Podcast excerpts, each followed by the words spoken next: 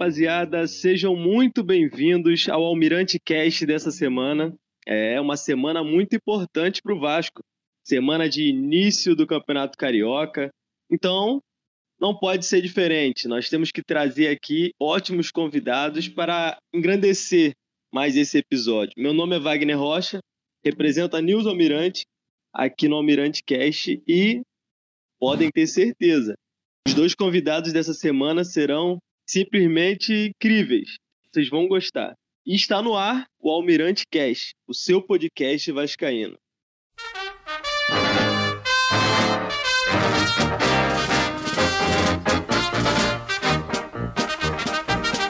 Seja muito bem-vindo, Flávio Dias, estreante aqui no Almirante Cast. Tudo bem, Wagner? Um abraço, obrigado aí pelo convite. Prazer, falar de Vasco é sempre muito gostoso. Opa, prazer todo nosso. Seja bem-vinda, Iris, a influenciadora vascaína, diretamente de Minas Gerais. Que Fala, honra Iris. estar mais uma vez, né? Vamos que vamos. Vamos. A Iris já teve na primeira temporada, junto com a Clarinha. Agora está retornando no Almirante Cast. Seja bem-vinda de volta. Fiquem à vontade. O Almirante Cast é de vocês. Lembrando que o Almirante Cast é um oferecimento de Bet Nacional. Ganhe dinheiro apostando com a Bet Nacional. É fácil de apostar e fácil de receber. Você deposita via Pix e recebe via Pix. Vá até a página arroba newsalmirante, com dois S no final, no Insta ou no Twitter. Na bio vai estar o link de acesso à Bet Nacional. Você vai poder ter acesso ao link lá na bio da News Almirante. Bem fácil, tá? Tudo via Pix, sem burocracia. Você pode ganhar dinheiro apostando na Bet Nacional. Beleza? E vamos pro nosso Almirante Cast dessa semana, que promete. Esse episódio promete. Abrindo com um quadro novo. É, uma- o Almirante Cast sempre inovando, né? Tentando trazer coisas novas. E o episódio de hoje não pode ser diferente. Estreando esse quadro novo, nós vamos falar com o Flávio Dias e com a Iris sobre o jogo inesquecível. Todo mundo tem um jogo inesquecível, né? Que é aquele jogo que ficou marcado na sua memória, aquele jogo que você, mesmo não estando no estádio, te marcou, que você estava no estádio e aquilo ali criou um impacto diferente, aquele jogo que você assistiu com seu pai ou que você assistiu sozinho, sempre existe um jogo inesquecível. Flávio Dias, qual o seu jogo inesquecível? Cara, na verdade, é porque como eu tenho mais idade, eu tenho muitos jogos inesquecíveis, né? Mas eu tenho dois jogos assim que são muito emblemáticos para mim. São dois jogos de, de eh, recordação eterna. Um, 1981, eh, Campeonato Carioca, Vasco e Flamengo no Maracanã. O Vasco eh, precisava ganhar três vezes do Flamengo para ser campeão carioca. Ganhou o primeiro jogo por 2 a 0 dois gols do Roberto, do Dinamite. E aí precisava ganhar o segundo jogo. Se o Flamengo empatasse qualquer um dos jogos, o Flamengo era campeão. Se o Vasco ganhasse o segundo jogo, ia para um terceiro jogo para você ver a força que o Flamengo tinha. Era o time campeão do mundo do Flamengo, né? É. Aliás, campeão da Copa Toyota, né? Não era campeão do mundo, mas tudo bem. É, E tem esse detalhe. é, o Vasco tinha que ganhar, mas era um grande time, o Flamengo era um timaço. E se o Vasco ganhasse o segundo jogo, o terceiro jogo, eh, se houvesse empate, ia para a prorrogação. Então o Vasco tinha uma missão assim muito difícil. Então o Vasco ganhou o primeiro jogo por 2 a 0 e o segundo jogo eh, foi um dia, foi uma quarta-feira, chovia muito, muito no Rio de Janeiro, chuva mesmo torrencial. Ali a Avenida Maracanã, tudo alagado, tudo fora de prumo e não, não passava ninguém. E eu fui para Maracanã, assim, é, certo de que era muito difícil, porque debaixo de chuva, é, assim, o jogo era é, imprevisível, né? De que forma que o Vasco vai ganhar esse jogo. E o Vasco é, empatava com o Flamengo até os 43 minutos, 44 do segundo tempo. Tinham 5 mil torcedores do Vasco e tinham quase 60 mil torcedores do Flamengo no Maracanã. Então a torcida do, do- a torcida do Flamengo já gritava, é campeão. E há um lance pelo lado esquerdo. O Silvinho, ponta esquerda, faz um cruzamento. A bola vem na, na entrada da grande área para o Amauri, que era um centroavante que o Vasco tinha. Ele perde de cabeça. A zaga do Flamengo rechaça e a bola cai no pé do Dudu, que era um volante que o Vasco tinha, e o Dudu era muito bom nos lançamentos. E o Dudu mirou o Roberto dentro da área. O, o Dudu faz o lançamento, há uma briga na área eh, entre os zagueiros do Flamengo e os atacantes do Vasco, mas o Roberto sai do lance. E a bola cai na altura ali da, da marca do pênalti, um pouquinho mais para o lado esquerdo, e para na poça d'água, porque estava encharcado o gramado do Maracanã. E aí o Roberto, como sempre, um jogador extraordinário, um goleador fora do comum, chuta, o Cantarelli, que era o goleiro do Flamengo, tenta fazer a defesa, e o Vasco faz 1 a 0 aos 44 do segundo tempo. E vocês não têm ideia do que era um, um jovem com 11 anos de idade, como eu tinha, na arquibancada do Maracanã, é, debaixo de muita chuva, mas muita chuva. Eu acho que nunca, eu acho que nem nos desfiles de escola de samba que eu participei eu pulei tanto. Foi um lance assim emocionante, um negócio assim que me arrepia até hoje. Foi um lance, eu já tive a oportunidade é. de falar isso pro Roberto. Eu, eu disse para ele porque o Roberto, para vocês que são mais jovens, Roberto era o nosso super-herói, cara. Era aquele cara que pegava o Flamengo com esse time extraordinário que o Flamengo tinha, com Zico, Júnior, Companhia Limitada, base da seleção brasileira de 82, e o Vasco ganhava do Flamengo, porque tinha o Roberto. Então você vê em dois jogos. Era o diferenciado, né, Flávio? Era o cara, era o cara do time. O time do Vasco era um time muito limitado, mas era um time de muita vontade. Então esse é um jogo que me marca muito. E um outro jogo que me marcou muito foi em 1998. Eu me casei no dia 16 de julho de 1998, exatamente no primeiro jogo da semifinal da Libertadores, Vasco e River Plate. Foi o dia do meu casamento, 1x0 gol do Donizete. Que eu me lembro de casamento, hein? É, mas o problema foi o segundo jogo.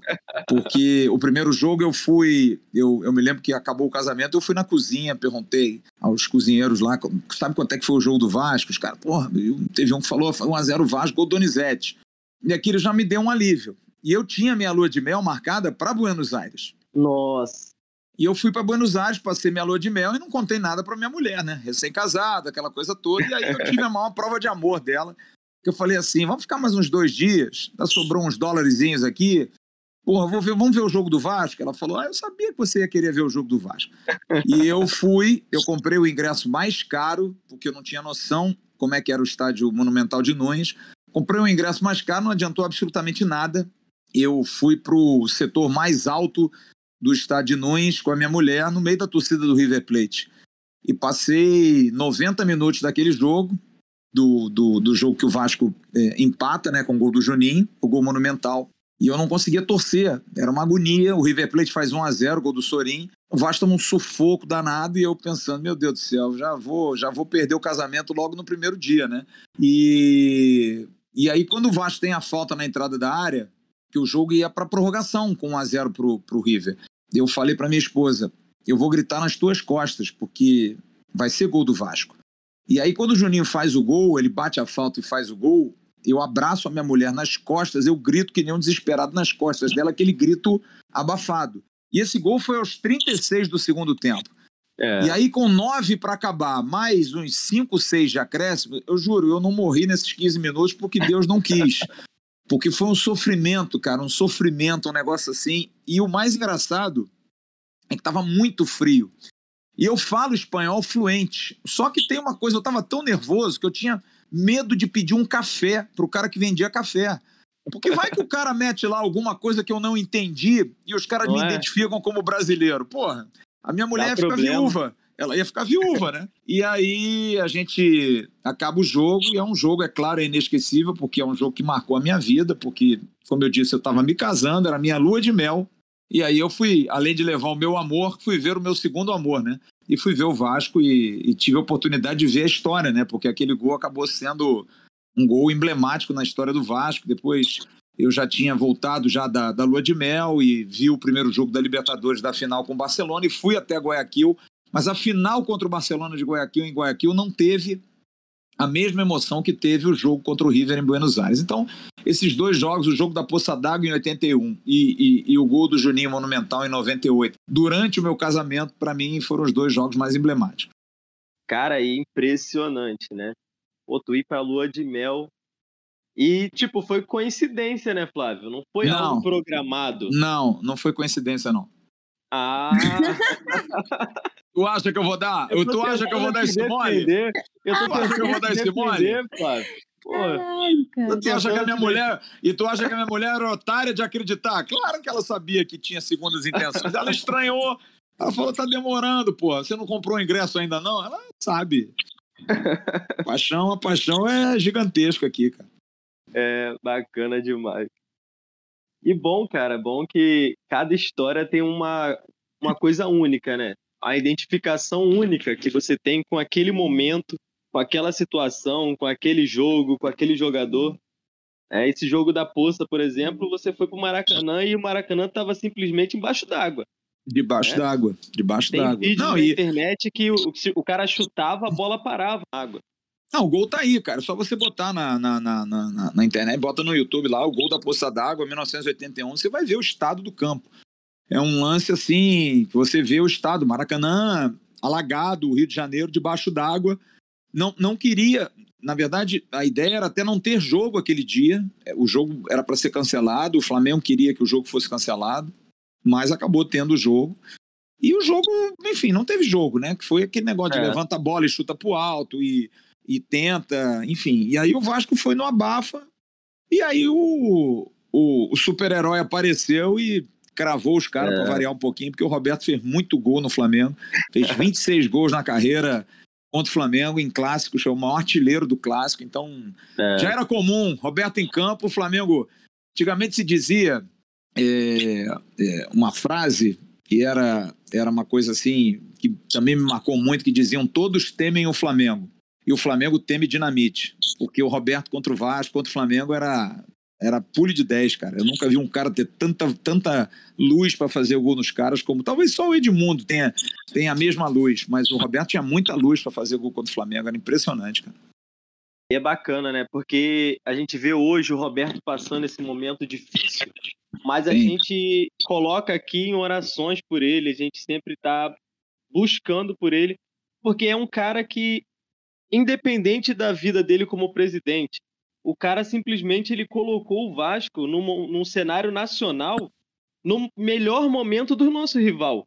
O Flamengo ganhava tudo, pô. O Flamengo Sim. ganhava a Copa Toyota, ganhava brasileiro, uma porrada de brasileiro, colocava um monte de jogadores na seleção.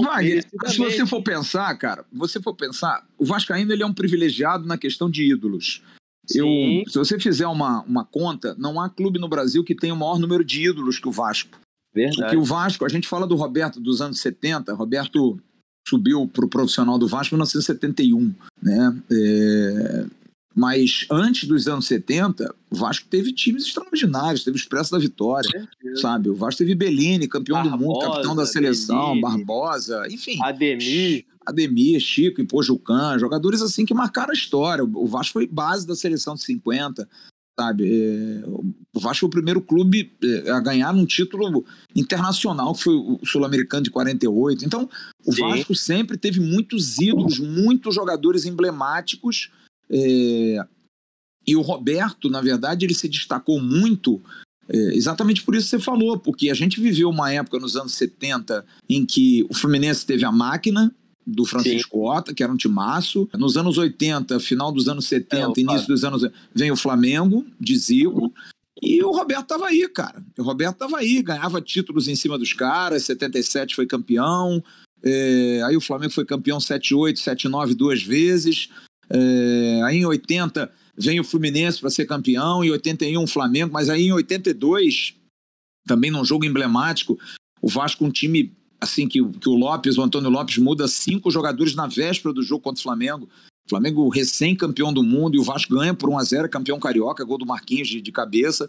Então, o, os jogos eram muito. É por isso que hoje em dia as pessoas assim falam de mim, que eu reclamo, que eu, que eu, que eu, que eu cobro, porque para mim sempre foi possível, entendeu? Sempre foi, cara. Eu, eu, eu não consigo eu não consigo acreditar em preguiça, eu não consigo acreditar em medo, eu não consigo acreditar em falta de vontade quando se veste a camisa do Vasco.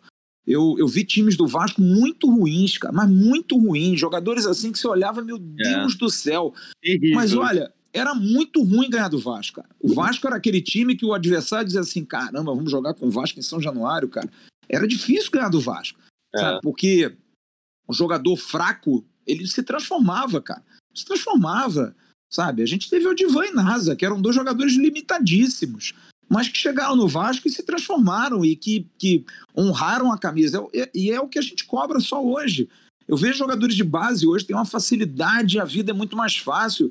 E eu vejo eh, convivência com todos eles, com Carlos Germano, com o Bismarck, com o Sorato, com o William, com o Mazinho, caras que moravam debaixo da arquibancada de São Januário, cara. E que tinha pois bife é. contado para comer no almoço e na janta, que tinha um ar-condicionado para 30 pessoas dentro de um cubículo. Então, a vida nunca foi fácil para esses caras. E talvez. Era outra tenham... realidade, né? Era, e eles deram valor. E é isso que eu digo. Então, eu não concebo hoje um garoto de base que sobe, subir marrento. Subir dizendo que não tá legal. Ou vejo um menino como o Bruno Gomes com medo de jogar no Vasco. Não pode, cara. O Vasco tem que te tornar uma pessoa corajosa, tem que te tornar uma pessoa destemida, sabe? O Vasco é um, é um desbravador, cara. É um clube gigante, cara. É uma história extraordinária que você tem que se identificar. Se você for negro, ainda mais. Se você for uma pessoa que vem de hostes pobres, ainda mais. Sabe? É um clube que abraça todas as etnias, abraça todas as religiões. Então, isso, para mim, me torna muito forte. Sabe? Eu, eu, eu, eu, eu me lembro quando eu cobria Vasco, cara, eu, eu sentava no vestiário do Vasco. Quando o time entrava em campo, parecia que eu ia jogar. Porque eu tinha aquele orgulho de estar tá cobrindo o Vasco. Quando, como eu tinha quando cobria Flamengo, como eu tinha. Os Sim. clubes são muito fortes, cara. As histórias são muito fortes. Porque a gente, a gente tem a rivalidade, mas o Flamengo é muito grande. O Fluminense é claro. é muito grande. O Botafogo, cara. O Botafogo é um clube gigantesco, cara. Sabe? A gente brinca, a gente sacaneia, a gente entra é. na pilha. Mas a gente tem que respeitar. Então, um jogador de futebol que vem para um clube como esse, esse cara tem que pensar assim, cara, que honra, que orgulho. No lugar dele, tem mil querendo ocupar, sabe? Tem vários ali e eu tô aqui fazendo o corpo mole. Ah, não tô com vontade, não tá legal. Pô, sério, amigo, vai procurar um outro trabalho, né, cara? Pô, você tem futebol que você gosta, você se diverte, ainda ganha dinheiro, ainda joga no Vasco e tá ruim? Pô, cara, e o cara que de manhã esquenta a marmita lá no fogareiro, pega um ônibus Exatamente. às quatro da manhã e vai trabalhar numa obra com esse sol que nós estamos vivendo hoje no Rio? Pô, difícil, cara. Sabe, não de é, não é. De segunda a segunda. De segunda a segunda, não tem folga, não tem nada. Sabe? É difícil, cara, é muito difícil. Então, eu me acostumei e eu acho que para mim nunca vai ter espaço. Eu vou morrer assim, cara. Eu acho que não a vida não é fácil, cara. A vida não é fácil, nunca foi. Você tem que dar valor às coisas. Hoje tá muito fácil, cara. Hoje tá muito tranquilo demais, entendeu? Realmente. É, acabam desperdiçando a oportunidade que, que bate na porta muitas das vezes apenas uma vez. Depois não adianta chorar. Iris, também quero saber qual o seu jogo inesquecível. Ah, não, Fala peraí, né? Depois dessa história maravilhosa que ele Uma aula do Flávio Dias. vergonha. Não, eu tenho até vergonha de falar, né? Pelo amor de Deus. Oi, você tem a sua história, Iris. Você vai. Quantos anos você tem, Iris? Desculpe perguntar. Eu tenho 18. Meu amor, você tem muita história ainda para contar. Ah, se Deus quiser, né? Espero que então... a minha seja tão boa quanto a sua. Porque por então, enquanto, vai ter, o meu vai jogo ter. mais inesquecível foi o único até hoje que eu tive a oportunidade de ver na Arena Corinthians. Infelizmente o Vasco perdeu, mas eu nunca vou esquecer da atmosfera que foi ver os pequenos vascaínos que tinham lá fazendo uma festa enorme.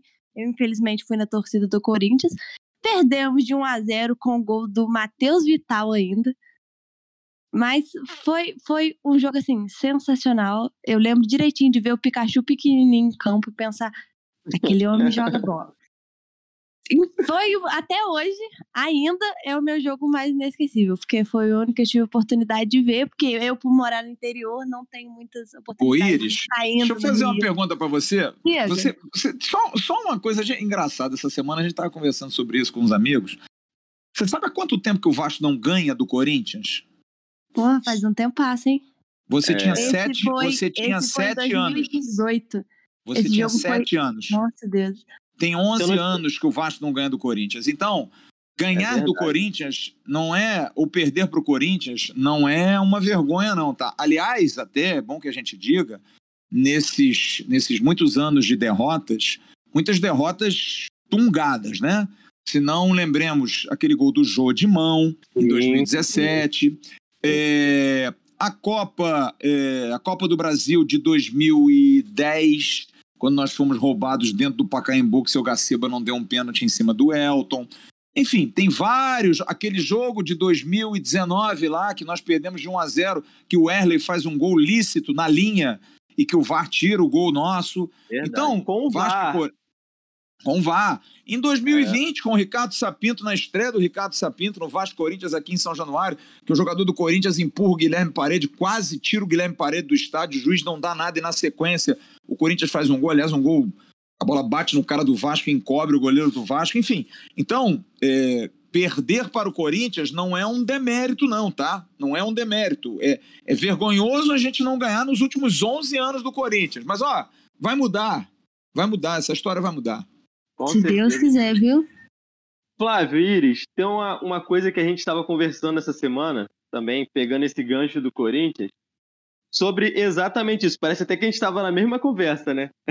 Eu estava falando sobre o Corinthians também, e a gente falando que o, time, o Corinthians está montando um time forte e tal. E o cara falando, pô, bastante tempo que o Vasco não ganha do Corinthians, mas será que essa questão do, do Corinthians agora ter essa revolta de sempre ganhar do Vasco eles estão querendo devolver, Flávio, aquela derrota na volta do Dinamite, dos cinco gols do homem. É, de repente. Então, deixa, eles sonharem, deixa eles sonharem, pô. Deixa eles sonharem. De alguma forma, eles estão tentando pagar aquele vexame. Se eles já ganharam eles do Vasco de 5. Eles já ganharam do Vasco de 5 em São Januário, inclusive. Vocês devem. Vocês viram esse jogo que o Vasco Sim. perdia por 2 a 0 O Luiz Fabiano fez dois gols para o Vasco, empatou 2 a 2 e eles viraram para 5 a 2 Eles ganharam do Vasco em São Januário de 5 a 2 Então, não tem muito tempo também, não. Eles já ganharam do Vasco. Aliás, ganhar do Vasco ultimamente não tem sido uma tarefa tão difícil, né? Para esses times de maior investimento. Esses times, esses de times pujantes. Também. É, os de menor investimento a gente ainda está fazendo o jogo duro. Agora não é piada, não. A gente precisa investir no futebol, a gente precisa ter time forte. Verdade. A gente precisa fazer aquilo que paga a conta, que é investir no futebol. A, a gente... aí para isso. Não sei, não sei. Acho que a gente tem que discutir essa questão da SAF. É... Eu vejo só que quem está dentro do clube é, e que corta e que tira e que enxuga. Eu, eu já falei isso lá no meu canal, eu, eu não consigo entender essa conta. Eu, eu, eu sou de humanas, tá, gente? Eu, eu fiz parte de humanas, que eu era ruim de conta, senão eu ia fazer eu matemática. Eu também faço humanas. Eu também é faço humanas. Então, se a gente pensar o seguinte: o cara dá um discurso que fala o seguinte: olha, a gente vai enxugar isso, a gente vai enxugar aquilo, a gente não vai fazer isso. Bom, não, não vou fazer nada disso. Ó, o orçamento aumentou, a gente vai ter um futebol com mais investimento ano que vem. Aí, beleza. Aí eu tenho condição de contratar um jogador e eu não contrato. Eu tenho condição de trazer o Germancano e não trago, porque é muito caro. Pô, peraí, cara. E além disso, eu não consigo pagar salário. É. Eu não sei, eu sou de humanas, mas para mim essa conta, conta, não, está fechando, não tá fechando, cara. Eu não faço investimento no futebol, eu não pago salário para funcionário, mas o meu orçamento é superavitário. Porra, peraí, cadê o dinheiro, cara? Onde é que tá esse dinheiro? Tá indo para onde? Tá comprando muita valor, bola? É muito Gatorade? o valor da camisa aumentou, né, Flávio? Porque o patrocínio na época do Campelo, ele era 12 X. milhões. Agora 12. ele é 2x. Tá quase 30. É verdade, cara. Entendeu? Então eu quero entender um pouco isso, cara. Eu precisava entender um pouquinho isso. Quem está lá dentro, é... eu acho que precisa ser mais. É... Como é que eu vou dizer? Não é transparente, precisa ser mais claro, cara. Precisa ter um discurso mais, mais direcionado ao torcedor. O negócio é o seguinte, gente, ó, nós temos um dinheiro X por ano. O futebol custa tanto. Eu posso investir tanto, beleza? Beleza. Acabou, cara. A conta é, é real. Eu tenho 10, eu arrecado 15 eu posso gastar 5 além, ok? Ok. E não vou atrasar salário. Então tá bom. Você espera 5 para fazer investimento no ano. Pô, você diz que tem 15, o futebol vale 10 e você não investe, corta e não paga salário. Peraí, esses 5 estão na nuvem? Estão é. aonde? Tem alguma coisa errada nisso aí, cara. Precisa Verdade. explicar melhor. Só isso. E nessa questão do futebol, do Vasco precisar se reinventar, o Vasco precisar achar um novo tesouro. O que vocês acham do clube ter subido cinco jogadores que estavam na copinha? O Figueiredo, o Vinícius, que retornam, e agora o JP, que estourou a idade, o Zé Vitor e o Pimentel, que vem para um período de teste. Qual a opinião de vocês sobre isso? Fala, Iris. Sinceramente, eu não acho mais nada. Eu cansei de achar as coisas dentro do Vasco. Porque parece que quando a gente pensa na ideia de subir jogador da base, dá certo em todos os times. Sempre dá certo. Sempre brilham em algum lugar, é vendido por 10, 20, 30 milhões e some lá na Europa e etc. Mas parece que no Vasco nunca dá certo. O Figueiredo já subiu uma vez, não deu certo, desceu de novo, brilhou na copinha, agora vamos ver o que que vai dar subindo o menino de novo, né? Se troca de posição, troca de camisa, o que que faz? Porque na primeira vez já não deu certo. Vinícius, mesma coisa. Agora vamos ver o resto, né? O Pimentel jogou muito bem na copinha, eu acho que foi uma boa opção, mas o Vasco precisa de jogador raçudo, não esse que fingem que joga bola. É uma situação delicada, né? Porque são jogadores bem novos e que vão entrar num Vasco que vai oferecer uma fogueira, né, Flávio? Não, vai enfrentar um time que os, jogadores, os torcedores estão extremamente cansados de tudo. Não tem como. Eles Exatamente. vão sofrer muita pressão, muita pressão. Eu mas, quero ver mas, se eles vão saber lidar com é, isso. Mas, mas tem uma coisa também, por isso que eu digo, por isso que eu acho que a formação do Vasco não é boa. Porque eu acho que quando você forma um jogador, você tem que formar conceitos técnicos, é treinamento diário, controle de bola, inversão de bola, chute a gol, é, enfim, conceitos táticos, saber jogar num esquema com três zagueiros, se é volante para fazer cobertura, se é lateral para fazer ultrapassagem, se é ponta para fazer facão, enfim, tá? E conceitos psicológicos. Uma pessoa precisa estar tá bem preparada de cabeça. Bom, eu não estou jogando no Bangu. Eu não estou jogando na Tombense. Eu estou jogando no Vasco. Se o cara não se preparar para jogar no Vasco, muda de profissão. É simples. Então, essa questão psicológica, para mim, pouco importa. Sim, pouco importa. A gente tem que parar de tratar esses caras como meninos. Não são mais meninos. Hoje, o mundo, vocês estão aqui. Uma com 18, o Wagner, não sei quantos anos tem. Vocês 24. já estão trabalhando. Então, vocês já estão na, na labuta. Vocês já estão na pancada do dia a dia. Hoje as coisas estão muito mais precoces. Pô, mas é o ideal? Não sei. Mas é o mundo de hoje. Então, esse negócio de, ah, meninos, meninos, tá. Para fazer filha, menino? Não. Para comprar um carrão maravilhoso com o primeiro salário, ao invés de dar uma casa para a mãe, é menino? Não. Dá uma nota de 100. Ele vai rasgar? Não, então ele não é maluco. Então, para mim, esse negócio de menino não passa. Segundo passa ponto. É, então vai fazer o Enem, né? Vai fazer o Enem, então. Agora, sobre esses cinco jogadores, eu, se pudesse, é que três estouraram a idade. Eu não subia ninguém. Não subia ninguém. Eu acho que o problema do Vasco é esse. A gente olha para a nossa base como solução. Base é complemento, base não é solução. Então eu acho que se o Vasco ganhar títulos, não achem que os títulos da base serão suficientes para formar esses caras para o profissional. Precisam ainda, mas muito, para chegar no profissional. Acho que o Pimentel é um bom zagueiro, mas ainda muito imaturo, precisa crescer, mas é bom zagueiro. Acho o Zé Vitor muito fraco para nesse momento subir. Acho fraco, inclusive na parte física. Acho que ele tem dificuldades físicas, às vezes do um contra um ele é muito fraco. E os três outros, amigo, na real, empresta. Sabe por quê? O Vinícius não dá mais. Ok? Para mim não dá mais. Não tem mais a mínima condição. Vinícius eu acho que deu. O JP Galvão não dá, gente. JP Galvão é volante, foi adaptado à lateral direita. Então a gente Verdade. não sabe se ele é bom volante, porque ele é um lateral fraco. Fraco. O que o JP Galvão fura durante o jogo, presta atenção na Copa São Paulo, quantas furadas ele deu. Ele não tem o tempo de bola, porque ele é um jogador, ele é um jogador lento. Agora, o Figueiredo, tudo bem, ah, ele fez uma copinha legal, razoável. Você, torcedor do Vasco, igualzinho a situação do Lucão, diga para mim, machucou o Raniel. Aí para o jogo do Flamengo, na véspera do jogo, o Getúlio, o Getúlio também sentiu a coxa. Vai jogar o Figueiredo contra o Flamengo. Me diga você, tem que ser honesto. É que nem o Lucão, machucou o Thiago e machucou o Rolls. Aí o Lucão vai agarrar. Aí você no jogo contra o Flamengo tem o Lucão no gol e o Figueiredo no ataque. Você compra o ingresso para ir ao jogo? Nem assisto pela televisão. Não, gente, então vamos parar de hipocrisia. A gente pode ter paciência com o Figueiredo. No primeiro jogo, ah, o Figueiredo. No segundo, o nego já tá querendo dar pedrada nele, cara. Verdade. Então, não dá, cara. Esses meninos têm que rodar, cara. Tem que girar.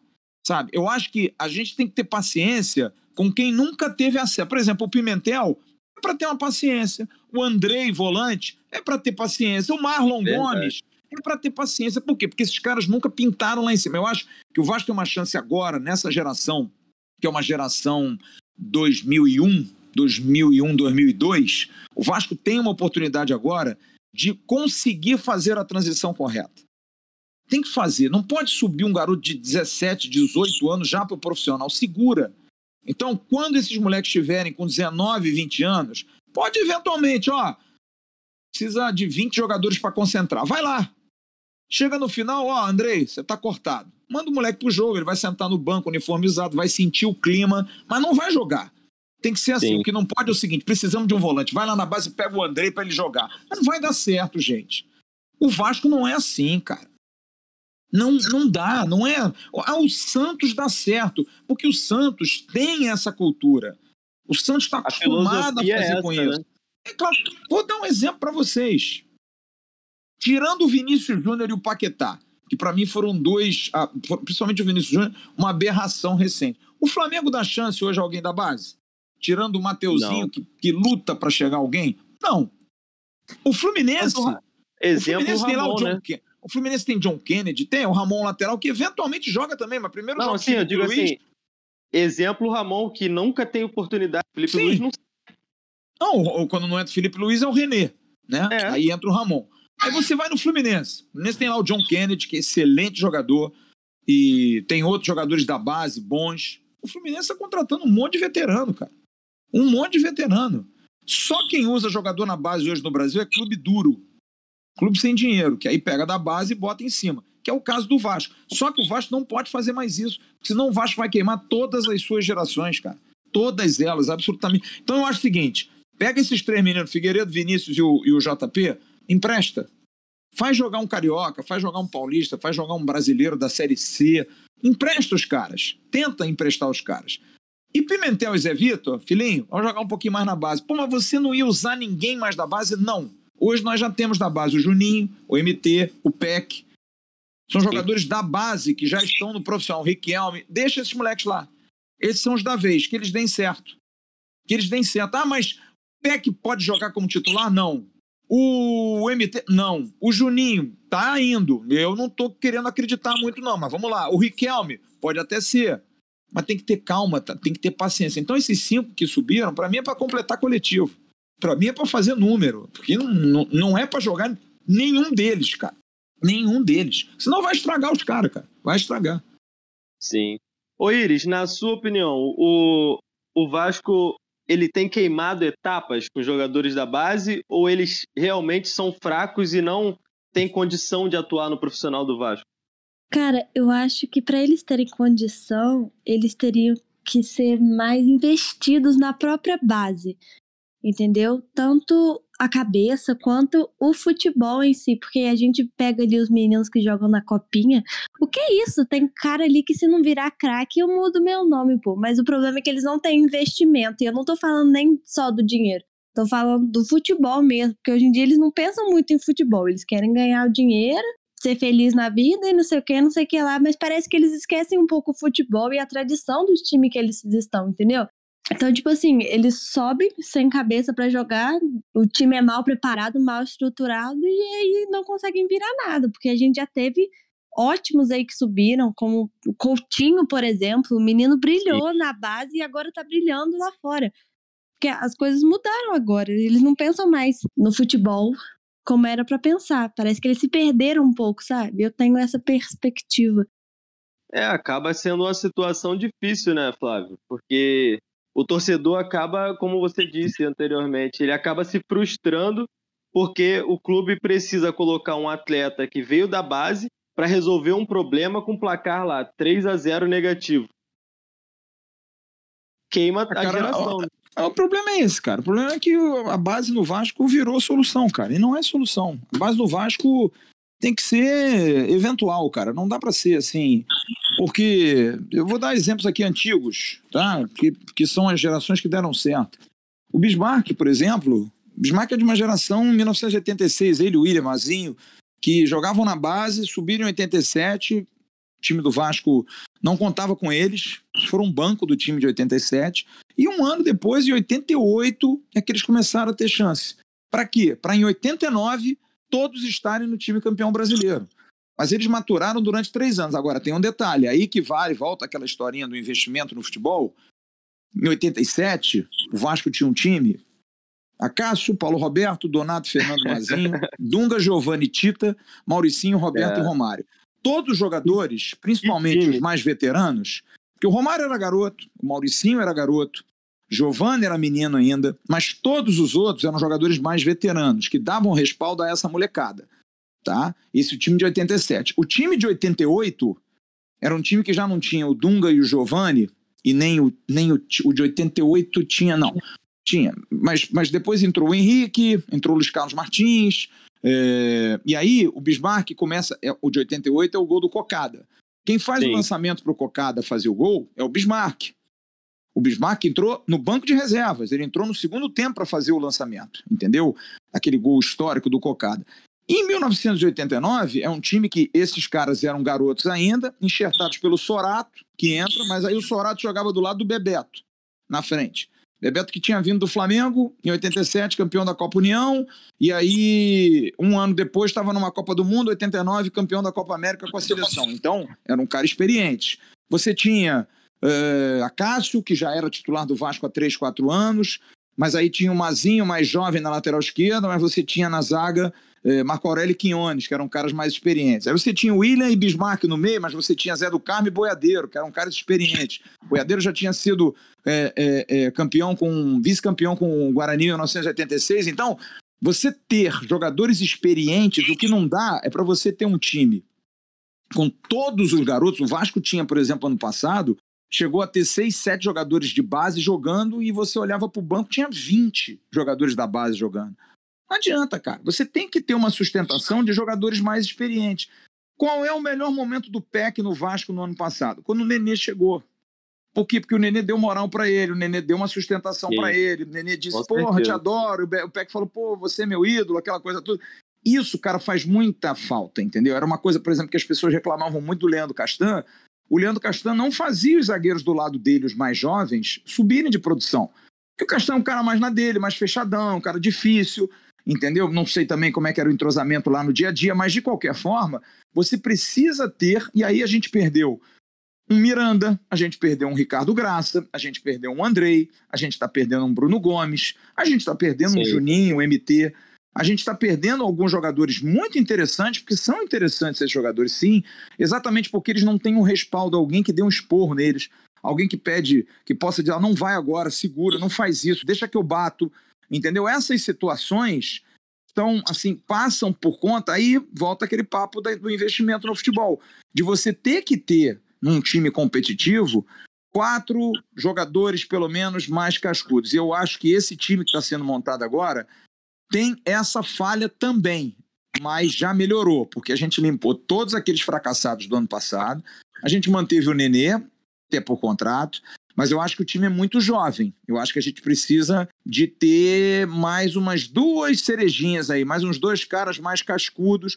Eu acho que a gente pode esperar o estadual, cara. A gente pode esperar o estadual, Sim, eu acho que pro estadual vai, mas aí o Vasco eu acho que precisa, de repente, de um zagueirão, ou o Vasco precisa de um segundo meio de campo, ou o Vasco precisa de um atacante fera. Mais uns dois caras desse, com essa molecada aí, o time do Vasco caiu muito o nível de idade. O Vasco tinha uma média de idade do ano passado de mais de 30 anos esse ano com o Nenê, porque aumenta, porque ele tem 40 anos. É. A gente baixou para 27. Né? É, mas o Vanderlei não, mas o Vanderlei não vai jogar, né? O Vanderlei não é. Não, tô dizendo assim, mas a média ano passado subia Sim. por causa dos dois, né? Sim, não, mas tinha Castan, tinha Germancano, jogadores que também eram veteranos, eram jogadores mais velhos. A gente tinha uma média de idade bem bem altinha, cara. Tinha o Léo Matos, a gente tinha um time é. velho, cara. A gente tinha Vanderlei, Léo Matos, Castan, é, Nenê, Cano. Era um time, assim, bem, bem veteranozinho, Rômulo. entendeu? Rômulo. Então a gente tinha um time, assim, chegou a, em alguns momentos ter um time com mais de 50% do time com jogadores acima de 30. Verdade. Hoje, o Vasco tem cinco jogadores acima de 30 anos. Tem o goleiro, o Thiago Rodrigues, tem o Anderson Conceição zagueiro, o Edmar, o Nenê e tem mais um jogador acima de, de 30 anos. Eu vou me lembrar aqui, são cinco jogadores. E, e o Léo Matos, exatamente. Sendo que jogando, teoricamente, você tem três na defesa, Edmar Conceição e o Thiago, e o Nenê no meio. Então Sim. você tem de um time de 11, sete jogadores com média de idade abaixo de 30 anos. E isso faz muita diferença. Agora, é necessário. Ah, mas você está falando de experiência. Sim, claro que o Anderson Conceição é experiente, vai chamar a atenção de um cara mais. Eu estou dizendo de um cara mais velho de peso, como é o Nenê. Nada contra claro. o Conceição, nada contra o Edmar, enfim, esses jogadores mais veteranos que estão no Vasco. Mas é necessário, sabe? É importante você ter um cara como o Vasco teve em 2019, o Fred Guarim. Um jogador desse tamanho, sabe? Um cara que Alguém chega ali a exponha, né? Isso, é um cara experiente, o cara já olha para o lado, fala assim, foi a boa fase do Bruno Gomes no Vasco, foi exatamente com o Fred Guarim.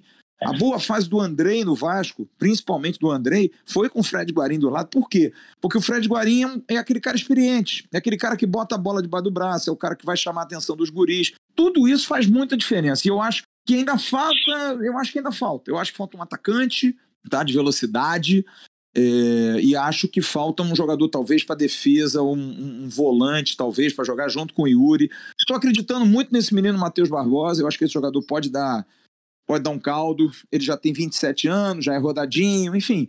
Vamos ver, cara, vamos dar liga. Mas eu acho que essa questão dos moleques aí tem que ser pontual, cara. Não dá para ser 70% do elenco de jogador criado na base. Não vai dar certo, cara. Não vai dar certo. Não adianta que é viajar na maionese, não vai dar certo. Então, Tomara que agora com o Carlos Brasil, que é um cara que é expert no assunto, é, essa transição seja melhor, cara. Que a gente está matando aí um clube que nos últimos três anos jogou nove finais e, não, e ganhou nove finais de, de campeonatos de base, seja sub-20, seja sub-17. Não pode não revelar ninguém, cara. Tem alguma coisa errada, cara. Tá errado. Verdade. Isso, entendeu? Tá muito errado. É, e realmente são coisas que precisam ser revistas, né? Dentro do Vasco. Sim. Sim. E sim. abrindo na lata, a Iris, quando participou do, da primeira temporada, ainda não tinha o Na Lata. Mas agora tem o Na Lata. Na Lata é um quadro que não permite que o convidado fique em cima do muro. É o único momento do Almirante Cast que o convidado não pode ficar em cima do muro. E nós vamos abrir com você, Iris. Na lata. Se você pudesse dar um conselho ao presidente Jorge Salgado, qual seria? Porra. Na lata. Caralho, fiquei até nervosa agora. Pô, eu sou a favor da SAF. Por enquanto, ainda não ouvi é, nenhum argumento que me fizesse pensar um pouco. Então, meu conselho seria: vende esta merda de clube. Muito bom. Um conselho desesperado. De, um torcedor, de uma torcedora que não aguenta mais. Bacana, bacana. Bom que ela não ficou em cima do muro. Ela deu o conselho, não foi, Flávio? Pô, é. deu. E que conselho, hein? Precedido de várias, de várias expressões que. Né? várias. Muitas expressões incentivadoras, de muito incentivo. Uh, e tem para você também, Flávio. Ah, Vamos lá? que você ia ficar de fora, né? Não, de jeito nenhum. Ah, não posso dar um conselho pro presidente Salgado, não? Claro que pode. eu ia jogar isso agora para você. ah, é o Salgado também que eu tenho que falar? Na lata, Flávio. Se você pudesse dar um conselho ao presidente Jorge Salgado, qual seria? Apareça, seja transparente e aprenda a se cercar de pessoas melhores, presidente. O inimigo pode estar do seu lado. E? Rapaz. Ô, Iris. Isso foi muito específico, Flávio, tá tudo bem? Não é? O bicho Você quer contar alguma coisa? É só observar. O confessionário do Almirante Cash. Que isso, hein? Realmente, o Flávio Dias não ficou em cima do muro. Eu não fico em cima do muro, não, cara. Não, fico, eu tô fico, dizendo, não. o Nalata, o Nalata pede, não fica em cima do muro. E ele não fica. De jeito nenhum, ele não fica. Mas é bacana a gente ter um posicionamento de alguém que é influente, né? Alguém que é referência você chegar e falar para o presidente, porque nós não estamos aqui falando de política. Nós estamos aqui porque nós somos Vasco. Ué, Independente cara, é do, ano, do presidente. No final do ano, final do ano, uma coletiva, eu perguntei ao presidente Jorge Salgado se ele não tivesse o salário dele no final do mês de dezembro, como é que ele ia comprar presente pro neto dele, porra? Paga os funcionários, porra. Paga os funcionários, presidente. É. Você acha legal passar o final do ano sem dinheiro? Cara, não tem problema. É, a, a, a, dúvida maior é a seguinte: as pessoas têm que entender o seguinte: existe, porque o Vasco, vocês que são mais jovens, vou falar aqui, eu não falo isso por porra, não. Que não tenho. Comigo o papo é direto. É, Fica à vontade. O Vasco tem um problema muito sério. Nos últimos 30, 40 anos, nós vivemos e criamos um DNA da sacanagem no Vasco. Tá? Então todo mundo acha que alguém dentro do Vasco vai levar vantagem para alguma coisa. Tá? Ninguém pode ser honesto, ninguém pode ser correto, sabe? Todo mundo é safado e pilantra. O presidente Jorge Salgado é um cara honesto, é um cara correto. É um cara milionário, gente. Salgado tem dinheiro. Se juntar a nós aqui durante 30 gerações, a gente não vai conseguir ter o dinheiro dele. Então isso é uma coisa que já traz um pouquinho de segurança, porque não é um cara que está ali para roubar o Vasco, para sacanear o Vasco, tá? Ele não precisa disso. Não precisa. Só que tem o seguinte: o Vasco, como tem esse DNA, sempre tem alguém que vai dizer, nah, tá querendo levar vantagem, tá? Então, eu acho que a gente precisa entender claramente que existem pessoas honestas e corretas dentro do Vasco. Então, eu sou uma pessoa que é, não tenho porquê de ficar aqui fazendo média com ninguém, cara. Zero. Eu não dependo de ninguém e nunca dependi de ninguém. O meu maior é, objetivo é fazer com que a minha filha tenha as alegrias que eu tive como torcedor do Vasco. É a única coisa que eu quero. É a única coisa que eu quero. Então, para isso, para que ela seja feliz, porque é o exemplo que ela tem dentro de casa, sou eu, tem que ser verdadeiro, amigo. Tem que contar as verdades, tem que falar as coisas. Não pode ter com educação, com respeito, com embasamento, com conhecimento, sem sacanagem. É isso, cara. Se a gente botar o dedo na ferida, zero. Porque, porra, peraí, cara. Acaba o ano. É o que eu tô falando aqui. Que conta é essa? Que eu faço economia, que eu seguro e não pago salário. Tem alguma coisa errada, cara. Vê lá se o bolso não tá furado, meu irmão. O dinheiro tá caindo do bolso. Tem alguma coisa errada. Então, a gente tem que entender aonde é que está esse erro. Porque não dá para o Vasco viver durante anos, 30, 40 anos, sob esse DNA e ser um clube caloteiro. Porque as pessoas têm medo de vir jogar no Vasco, como agora está acontecendo, porque não, o Vasco não paga. Pô, isso dá no saco, cara. Porque no final, quem é Sim. é sacaneado na rua somos nós. Porque o torcedor rival fala assim: pô, teu clube não paga, parece que é você que não paga.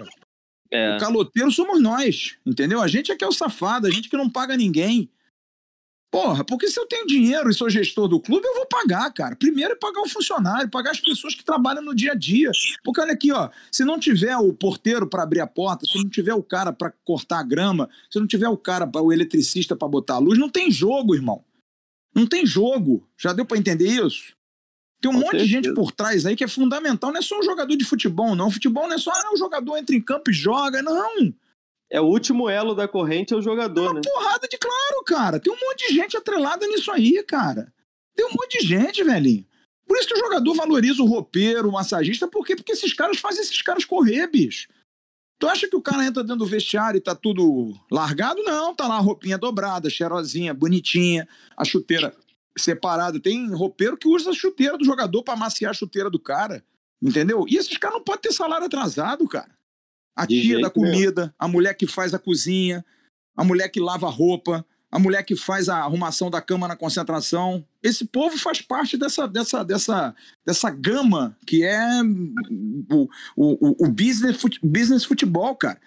E tem que pagar esses caras. E não dá para ficar calado em relação a isso. Sabe por quê? Porque isso acontece há 50 anos. Mas aí antigamente, não, dá um vale Bota cesta de. Como é que é? Negócio de alimento lá? É cesta de alimento pros caras. Dá cesta básica para eles. Dá um panetone de presente. Porra! Para com isso, cara. Não para cabe, com né? isso. Né? A gente precisa ter profissionalismo, a gente precisa pagar as pessoas, a gente precisa arrumar dinheiro, cara. Fica nesse negócio aí. Por isso que eu digo essa questão da SAF, eu discuto muito, porque eu não acho que a gente seja maduro para discutir isso. Tá? Porque eu fico vendo no estádio, o torcedor vai dizer uma hora: Ei, Abramovich, vai tomar caju? Vai gritar assim? Veja, a gente não é maduro, cara. O brasileiro não é maduro para discutir isso. Não é. E ele tá? nem vai entender também. Não vai entender, né? Só se mandar um. vai tomar na vodka e talvez ele entenda. Tem que chamar Mas, o Galarda para ser o intérprete dele. Para ser o intérprete. Então, tem, tem, tem, tem. Eu acho que a gente é imaturo para discutir isso. Claro que a gente pensa logo em milhões, em dinheiro. Você viu o Ronaldo, cara. O Ronaldo chegou no Cruzeiro, mandou o Fábio embora, porque é do negócio, é do business e as Sim. pessoas disseram: não, porra, ele mandou o Fábio embora porque o Fábio pegou um pênalti dele quando ele era jogador do Corinthians. Então a gente não é maduro para discutir isso, cara. A gente discute o Lucão, cara. A gente discute a bandeira de, de escanteio que o Fluminense bota com a, com a, com a marca dele num jogo que é alugado São Januário. Então a gente, a gente o, o brasileiro, ele, ele não tem maturidade para discutir profissionalismo, cara, porque a gente não é um país profissional, não é. Não é, o país não é, é, um, é um problema muito maior do que só o futebol, cara, é um problema sociológico. Sabe? A gente discute. É o único país em que a lei pega. Eu nunca vi isso. Não, essa lei não vai pegar. Porra, tá tudo errado isso aqui, cara. Isso aqui é uma zona. Isso aqui é uma é. piada. É. Então, eu acho que a gente não. Então, mas eu não sou. Eu não, eu não posso dizer que eu sou favorável. Eu só acho que esse modelo que está hoje acabou, cara. Morreu. Com essas pessoas que estão aí e que ainda estão, ou aqueles que saíram das tumbas de séculos passados que ainda vivem dentro do Vasco, a gente não vai a lugar nenhum, gente. Não acredita. O Vasco não se renovou. O Vasco não se renovou, cara. O Vasco não se renova. O Zé Luiz Moreira, que é um cara que eu gosto pra caramba, era o vice de futebol do Vasco ano passado. Zé Luiz Moreira tava na foto em 1995, porra. Não dá, cara. O mundo não se renova. Você vai ver a reunião de conselho do Vasco, 90% da reunião do conselho, com todo respeito, eu vou chegar lá também, só tem gente Nevou. acima de 80 anos, velho. Porra. Nevou Parece na cabeça de todo mundo. Flávio. Pô, sério, velho? Não dá, meu irmão. Não dá, a gente precisa. E o Vasco não renova os seus quadros, não renova. E quem chega novo, chega com os mesmos vícios, chega com os mesmos pensamentos. Então eu acho que esse modelo não dá. Agora, de qualquer forma, tem que resolver, cara, porque senão vai acabar, velho. Vai acabar no modelo SAF, no modelo associativo, no modelo empresarial, no modelo vaquinha, no modelo que você vai acabar, sabe por quê? Porque quem gerencia não está afim de gerenciar, cara. Quem gerencia, volto ao início que eu disse, está contaminado pelo DNA da sacanagem. É isso, cara. o DNA que o Vascaíno pegou nas suas gestões, porque você fala assim, pô, mas esse tempo todo, sim, porque é filho, é neto, então ouviu do pai, ouviu do tio, ouviu. Tem muita gente boa dentro do Vasco, tá? Não estou querendo generalizar. Mas, Sim. infelizmente, é necessário unanimidade. E não tem unanimidade. Não tem, cara. Infelizmente não tem. Então, para mim, é desesperador. É desesperador. Eu vejo a, a Iris aí com 18 anos, tu com 24. Pô, cara, eu falava isso lá no, no, no canal pro, pro JP lá e pro, pro, pra Mari. Vocês são heróis, cara. Vocês são heróis. Eu, eu admiro muito a juventude vascaína, muito, cara, muito. Porque, sinceramente, é amar demais, cara. É gostar demais. Porque, porra, qualquer um já tinha ido morar no Afeganistão. Porra, tá doido torcer pro Vasco? Ficou de maluco. É, eu costumo dizer que o Vasco é a Coreia do Norte do futebol carioca. Porque, vou te falar um, com sinceridade, aqui no Almirante Cat nós já recebemos o Pedrosa, já recebemos o Emerson Rocha, o João Almirante. Já recebemos, poxa, diversos setoristas. Flávio, o, o Flávio Dias está chegando agora aqui com a gente, mas já teve o Felipe Rocha, já teve o Joel Silva, vários. Sabe, pessoas que trabalham em empresas privadas que não têm obrigação de participar assim diretamente, mas que vem e vem com o coração aberto porque gosta de falar de Vasco, quer uhum. falar de Vasco, né? Sente assim o desejo de expressar para a torcida a sua opinião fora do, da internet. Fora Wagner, mas vou falar uma coisa: desses todos que você falou aí, são todos maravilhosos, tá? Sim. Muitos vascaínos, inclusive. Mas é, eu acho que a gente tem que dizer só uma coisa, e é para o torcedor mais jovem entender. Grava aí, você que é torcedor mais jovem, grava. Isso aqui, de todos esses que você trouxe, o mais velho sou eu, tá? Sim. Eu estou na cobertura do Vasco desde 1986, tá? Então, já, já fui pro Flamengo, já cobri Fluminense, já cobri Botafogo, enfim. Já variei aí, mas convivo com isso desde 1986. Faz as contas aí para você ver. O Vasco, o Vasco unido, unido, que eu digo unido, time forte, o Vasco é Sim. é imbatível. Imbatível. Não há clube igual, e eu estou falando aqui porque eu conheço todos os grandes clubes do Brasil, porque depois que eu comecei a trabalhar com jornalismo, depois eu virei assessor de comunicação. E eu trabalhei com muitos atletas e jogadores e dirigentes no Brasil todo. O Inter não é igual ao Vasco, o Grêmio não é igual ao Vasco, o São Paulo não é igual ao Vasco, o Atlético Mineiro é muito parecido com o Vasco, muito. O Cruzeiro, por nem de longe igual ao Vasco. Aqui no Rio, nem sonhando. Aqui no Rio, nem sonhando. Fluminense nem de longe. O Botafogo já foi e o Flamengo é a força da mídia, é a força de tudo, Sim. das, das benfeitorias. Não tem jeito. Isso aí não tem jeito e a gente não tem como brigar contra isso. Agora, se o Vascaíno se unir, se o clube se juntar, se o time for bom, o Vasco é imbatível. O Vasco não é páreo para ninguém vai ser páreo para o Vasco. Absolutamente ninguém vai ser páreo para o Vasco. Então, quando eu dou uma notícia dessa do Roman Abramovich, eu acho engraçado que as pessoas acham ruim. Acho ruim. Como se fosse assim, não, eu quero ver o jeito que tá aí. Eu quero, eu quero que, porra, esteja, desculpa, eu quero que esteja essa merda que tá aí, que tá bom demais. Cara, eu, eu me encho de esperança. Eu fico feliz. Claro. Agora, tem que entender como é que os caras vão chegar, de que maneira, quem vai mandar, quem não vai mandar. O projeto, vai... né? É isso. Eu quero entender, porque uma coisa é ter dinheiro. Agora, dinheiro não compra caráter, não compra idoneidade. Eu quero entender. Você pode vender o futebol e a estrutura física agora. E as posturas. E o respeito ao torcedor. As tradições. Não é tradição de camisa. O Vasco é um time de tradição, de grandes times, de conquistas. Eu gostei muito do cara do Botafogo.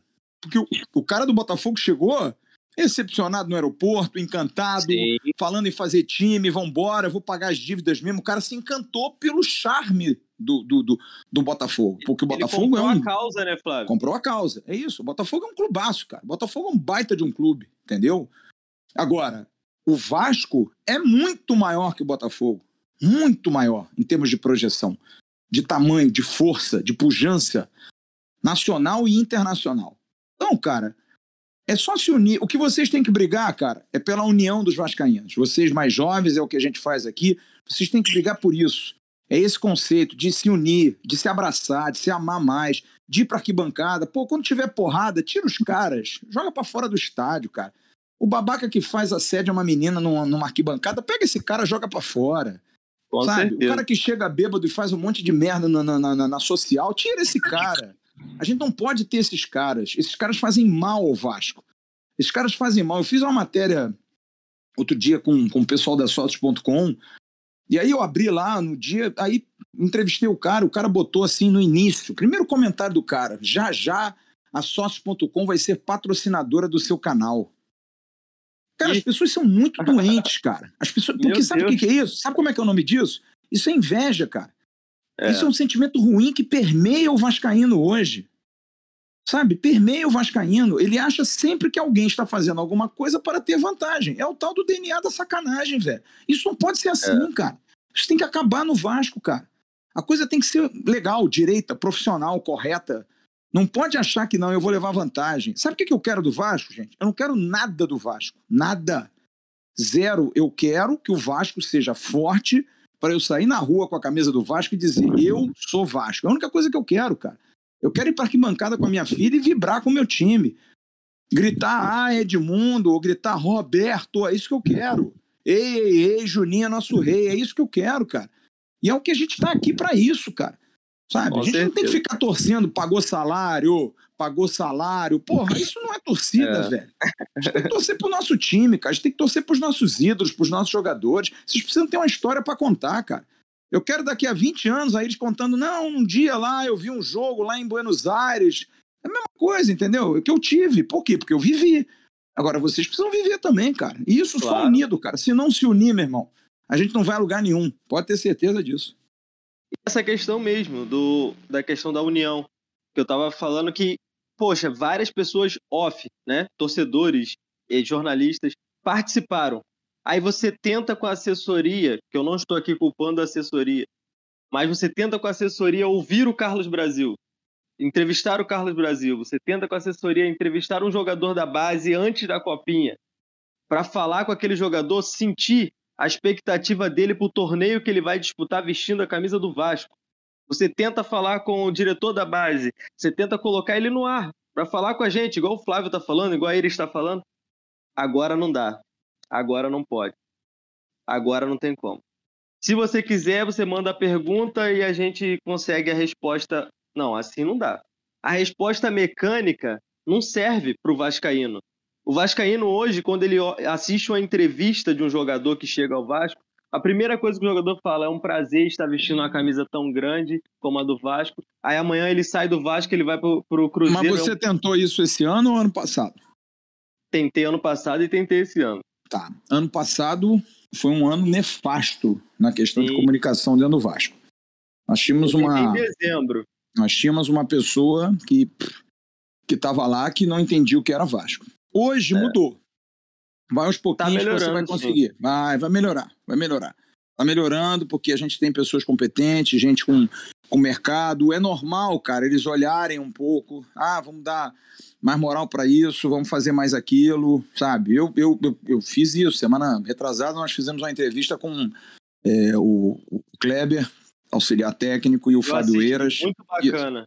Foi, foi ótimo papo, mas enquanto isso, a grande mídia já ouvia o Nenê, já ouvia, o, já ouvia o, o, o Yuri, já entrevistava é, o Zé Figueiredo. Ricardo, Figueiredo, não vai.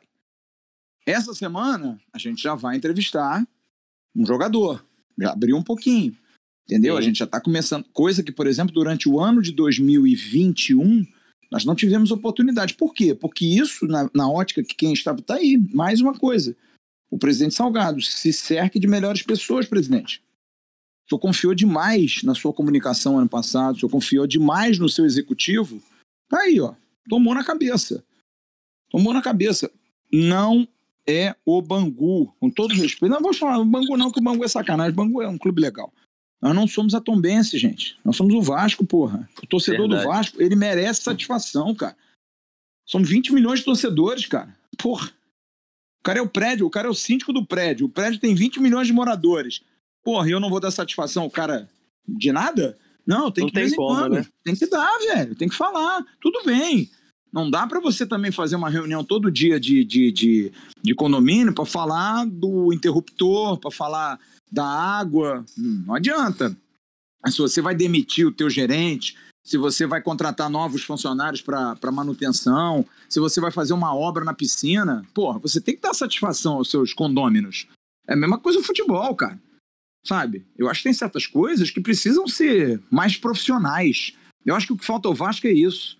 O Vasco é um clube que não se profissionalizou em tudo, cara. Profissionalizou e não é profissionalizar em ter melhor estrutura, ter tudo informatizado. Não, não é isso. É profissionalizar na cabeça, na cultura, na maneira de pensar o esporte, na maneira de, de, de pensar a gestão, sabe?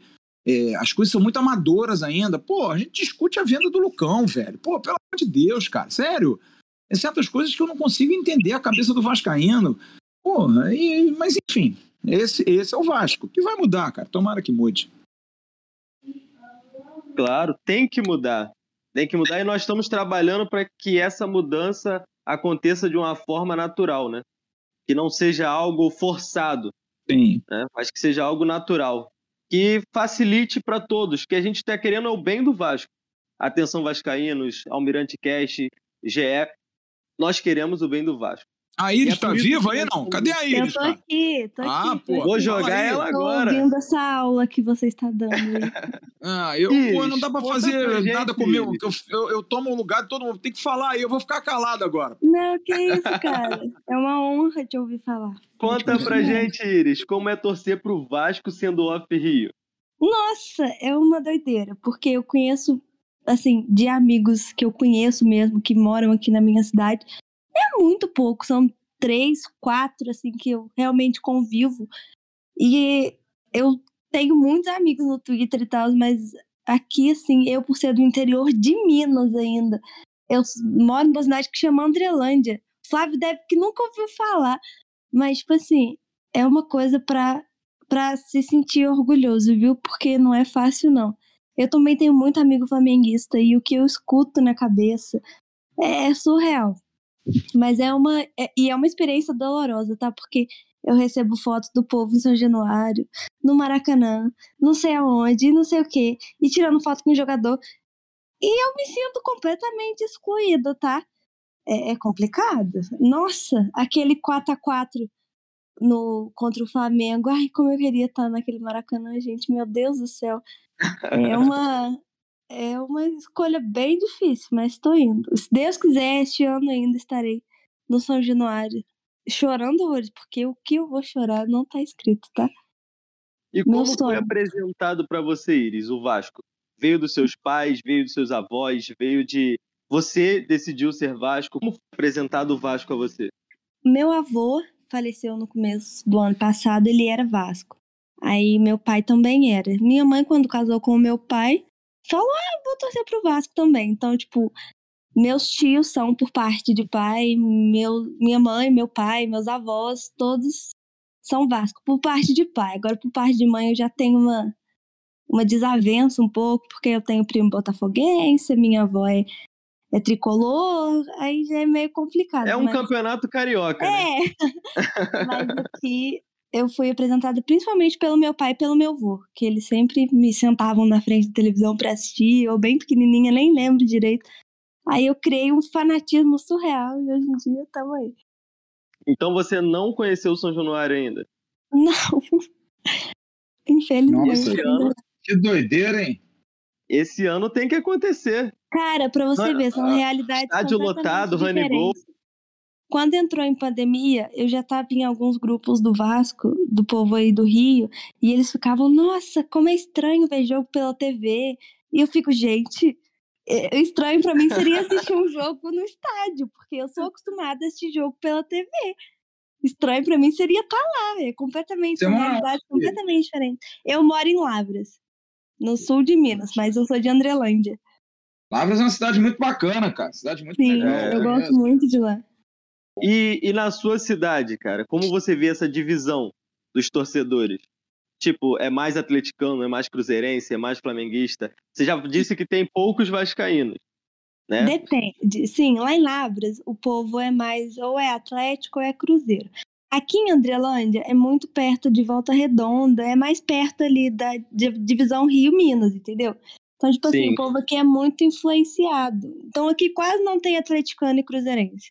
Aqui é ou é flamenguista, ou é Vasco, ou é botafoguense, principalmente flamenguista, que eu nunca vi uma cidade no interior de Minas para ter flamenguista, sabe?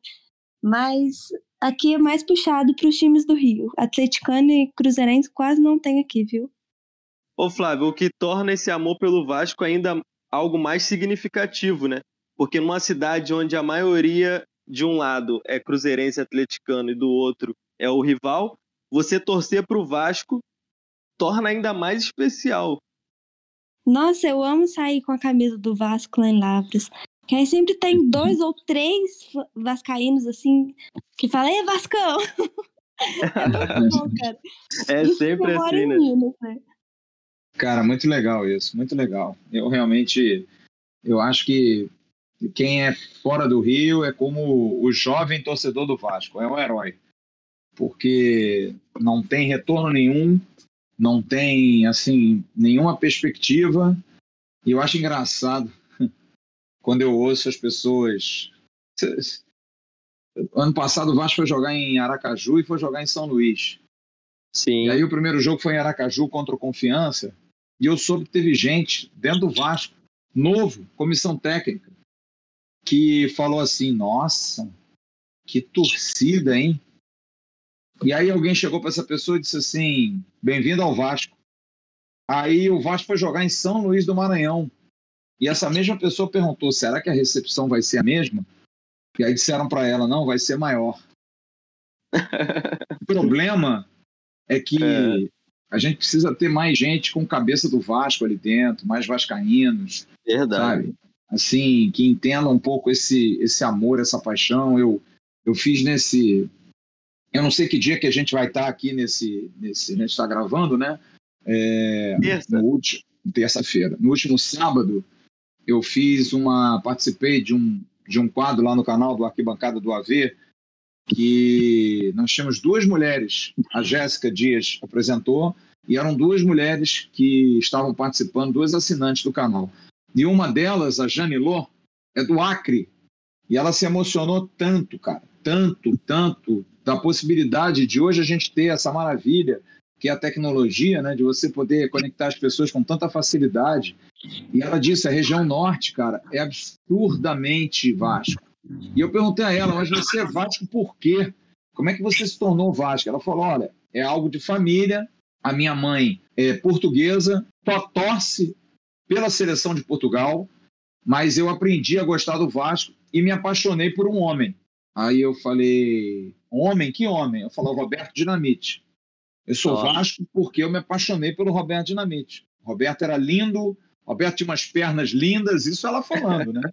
E eu, além disso, era um jogador fora de série e eu adorava o Roberto e por isso me tornei Vasco.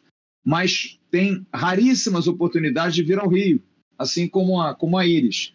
Mas nutre o amor por, pelo Vasco é, é, é, a distância de uma forma tão linda, cara, tão bacana, que eu acho que é, é, é, é, uma coisa que eu fico até emocionado, cara, porque eu acho que o torcedor do Vasco ele merece ser feliz, cara. Eu acho que a torcida do Vasco é uma torcida tão diferente. Eu sei que existem torcedores de outros clubes, a torcida do Flamengo é gigantesca também no Norte e Nordeste, como é em Minas, por exemplo, como a torcida do Botafogo é muito grande, Juiz de Fora.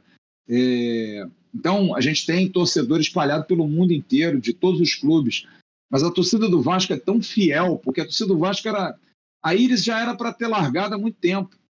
Aí ele já era para estar tá cuidando dos estudos, estar tá cuidando do namorado, estar tá cuidando de outra coisa, estar tá cuidando da vida dela. E o Vasco, pô, ela está numa cidade que tem um monte de cruzeirense, um monte de atleticano, sabe? É, e aí? Por que, que ela é Vasco? Por isso, cara, porque ela gosta, porque ela é apaixonada. Então, essa, é, esse torcedor, cara, ele, ele merece um pouquinho de alegria, sabe? Merece um pouco de satisfação, um pouquinho de torcedor merece satisfação em tudo, cara. O torcedor ele, ele tem que ter um, uma, uma, uma, palavra de alguém, ele tem que ter o, o jogador falando. É, é um mínimo, cara. É um mínimo. Então, eu vejo às vezes jogadores que evitam um autógrafo. Eu, eu fico tão chateado com isso, cara. É chato, né? Cara, você só tá aqui porque você tem alguém que torce por você. Vai jogar no estádio vazio para você ver. Vai jogar em um clube que ninguém torce pelo clube que é um clube de esquina. Vai ver se alguém torce por você. Não, cara, é, eu, eu, eu tiro o chapéu para vocês, viu, Iris? Vocês são, são muito bacanas e são muito, assim, é, verdadeiros e genuínos no amor de vocês. Vocês não têm interesse de ser Vasco. Vocês, vocês são Vasco. Simplesmente são Vasco. É, e é. bota paixão nisso. Eu, nossa, a minha mãe ficou muito brava comigo porque dia 24 de setembro, a gente jogou contra o Brusque e aos 50. No começo do jogo eu falei, mãe, posso te falar uma coisa? Ela pode. Eu falei, se o Vasco ganhar amanhã, eu vou lá no tatuador tatuar a Cruz de Malta. Ela falou, tá, vamos ver. Eu não tinha esperança nenhuma do Vasco ganhar, eu já não tinha esperança do Vasco subir. Ganhamos de 1 a 0 com o gol do Nenê. No outro dia eu estava lá, sentado na cadeira do tatuador, tatuando a. E hoje em dia, quando eu saio lá os meus amigos e as pessoas que me conhecem, assim, né, por, por rede social mesmo, me chamam, e aí, Vascaína? Que não sei o quê. Eu sou conhecida como Vasco lá, porque eu sou a única lá. Não tem outra. No meu grupo de amigos, eu sou a única Vasco. É sempre assim. E acaba que isso aí se torna um, um referencial, né? Porque hoje é. você é única, mas o Vasco dando um, uma oportunidade e um, um alento ao torcedor, você não vai ser mais a única, serão dois. E amanhã três, e depois quatro. E isso se multiplica, mas depende do Vasco. Sim. O Vasco voltar a ser o Vasco, né? Que foi o que o Flávio Dias falou aqui desde a da abertura. O Vasco tem que voltar a ser o Vasco. Tem que rever quem está lá dentro, tem que ver toda essa situação. E pegando esse gancho, Flávio Dias, Conta pra gente como surgiu a ideia do canal Atenção Vascaínos, que se tornou uma referência, né? No meio do Vasco. Cara, é, eu vou te falar o seguinte. Eu já estava num projeto com o Juninho Pernambucano de abrir um canal para o Juninho.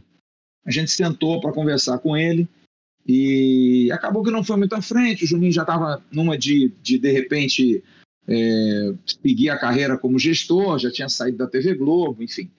E eu falei pro Bis. Eu falei, Bis, vamos abrir um canal, cara. E aí eu bolei o nome, que na verdade o Atenção Vascaínos é o grito de, de casaca, né? Que você Sim. abre com Atenção Vascaínos, ao Vasco tudo ou nada. É... E eu falei, pô, é legal, a gente pode terminar as nossas lives com todos os nossos amigos e companheiros depois de umas cervejas, tá todo mundo mais animadinho, depois de um vinho, a gente termina com casaca. E aquilo foi feito. eu chamei uns dois amigos jornalistas da época.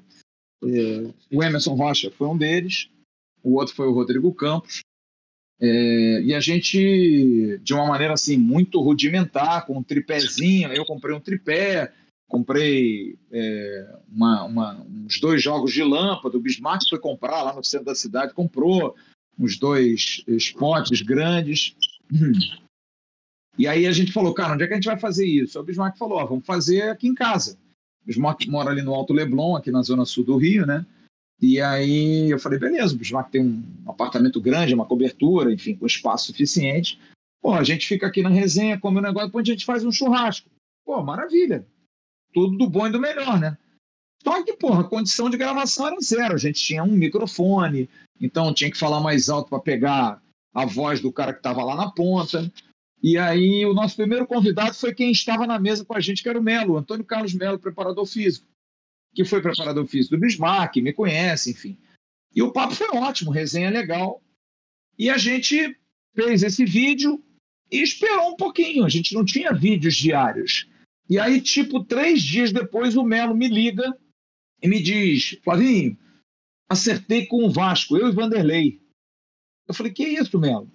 É, eu e Vanderlei porque estava naquele meio tempo ali que saiu o Valentim, entrou o, o Marco Valadares, fez um jogo contra o Atlético do Paraná lá, e o Vasco estava sem treinador. E aí ele falou, pô, dá essa notícia aí. Eu falei, pô, beleza, né? Gravei um vídeo e botei no ar. E aquilo ali, cara, deu uma catapultada gigantesca no canal, porque era uma notícia, no início pessoal mais novo não me conhecia. Ah, porra, é fake, é mentira, que cascata. E aí o Vanderlei assumiu. E aí as pessoas passaram a olhar para a gente com um pouco mais de carinho, de cuidado. E aí, cara, você vai pavimentando uma estrada de crédito. Então, para uma coisa que eu queria fazer, acabou indo para outra. A gente passou a ter uma obrigação de notícia, porque o torcedor passou a ver na gente um bom, uma boa referência de informação. E aquilo mudou a vida da gente, cara. A gente começou a fazer um trabalho de apuração, e eu sempre muito preocupado em fazer uma coisa de qualidade, então a gente começou a fazer lives profissionais, começou a levar convidados, e aí aquilo, as pessoas não entendiam, porque a gente levava, poxa, como é que vocês conseguem levar jogador? Ah, o Campelo paga vocês, ah, o, o Campelo, vocês são amigos dele, vocês defendem a gestão, enfim, essa celema, essa babaquice que é o Vasco até hoje, né? É, o DNA, da, da, o DNA que você estava falando antes. É isso aí. É. E aí eu, eu, eu, eu explicava, eu falei, gente, eu tô nessa, nessa porcaria há 30 anos, o Bismarck foi jogador do Vasco. Se a gente tiver um mínimo de conhecimento para trazer alguém aqui, o que, que a gente está fazendo aqui? E aí o que, acontece? A gente começou a fazer um trabalho que tirou todo mundo da zona de conforto, porque era aquele. O cara ia lá no Net Vasco, pegava as notícias, fazia um vídeo, botava no ar e, porra, beleza mandava ver. O torcedor também não tinha opção, porque a grande mídia não cobria, dá pouco espaço, o Vasco em baixa, né? E aí eu falei, não, eu vou mudar isso, cara. Eu vou mudar porque eu trabalhei numa época na Rádio Tupi que eu apurava pra caramba, como sempre apurei, e num programa de três horas e meia, o meu produtor chegava para mim e falava assim, ó, hoje tu vai ter só cinco minutos. Eu falei, pô, mas peraí, cara, tem três horas e meia de programa, não só cinco, porque hoje o Flamengo contratou fulano, e vai acontecer aquilo e isso e aquilo, enfim, eu tinha que ficar na rádio cinco minutos para falar do Vasco depois de ter passado o dia inteiro apurando. Eu falei, não, agora não, agora o canal é meu, eu vou falar o quanto eu quiser de Vasco. E foi uma marca que a gente teve, e aí a gente começou a melhorar muito nessa questão de, de, de, estrutura, de ambiente, de pessoal, né, de capacidade de se organizar. A gente, em 2020, teve o problema da pandemia, que também fez a gente se reinventar nessa questão de lives né, lives é, é, é, virtuais, que nos deu a oportunidade da gente entrevistar, por exemplo, o Fred Guarim. O Guarim só deu uma entrevista no Brasil, foi para nós. Nós entrevistamos Jean Cano também, que também deu poucas entrevistas, mas deu uma primeira para nós. Coisas que talvez, se fosse presencial, a gente não ia ter essa possibilidade. Então a gente é foi se adaptando. Difícil. É mais difícil e a gente conseguiu formar um, um canal bem legal é, de trabalho, de apuração, que dá muito trabalho, dá muita dor de cabeça. Ainda tem muita gente que. É, e eu acho que é por conta de dor de cotovelo, inveja. Eu não entendo porque se o Vascaíno não tem espaço para ver notícia do Vasco, liga a mídia aí, cara. Vê se você vai ter algum, algum espaço. Vai ter algum, alguma notícia fácil. Não vai. Se você tem um canal que, porra, eu faço vídeos de 40, 50 minutos todo dia, cara, dando notícia, é. direto. E as pessoas reclamam ainda, as pessoas ainda têm desconfiança, porque a gente, quando estava no início do trabalho, a gente era o Atenção Campelinho. Aí agora a gente é o Atenção Salgadinho. Cara, sério, então eu já não tenho mais o porquê ficar dando explicação, porque a gente cobra o dia a dia, a gente não tem privilégio, a gente é jornalista, eu sou jornalista credenciado, o Emerson é, a Jéssica é, o Jean é, todos os componentes do canal são todos jornalistas, então a gente tem direito a fazer coletivo, a gente tem direito de ir a treinamentos, sabe? É... Então, é isso, cara. A gente criou uma, uma, uma, uma, identidade bem bacana e todo dia a gente tem que estar tá, tá fazendo as coisas acontecerem, cara. Não dá mais para dar é, um passo para trás. Agora a gente está dando um passo para frente e a tendência é, é crescer. Porque a gente, a gente não consegue ter um mês de tranquilidade em quase três anos de canal, né? Se o VAR estivesse voando, se o Vasco estivesse ganhando, se o Vasco estivesse bem, porra, eu faço 50 minutos de vídeo com o Vasco mal, amigo. Se o Vasco estiver bem, eu faço vídeo de duas horas. Vocês vão ter notícia é. do Vasco todo dia, porra.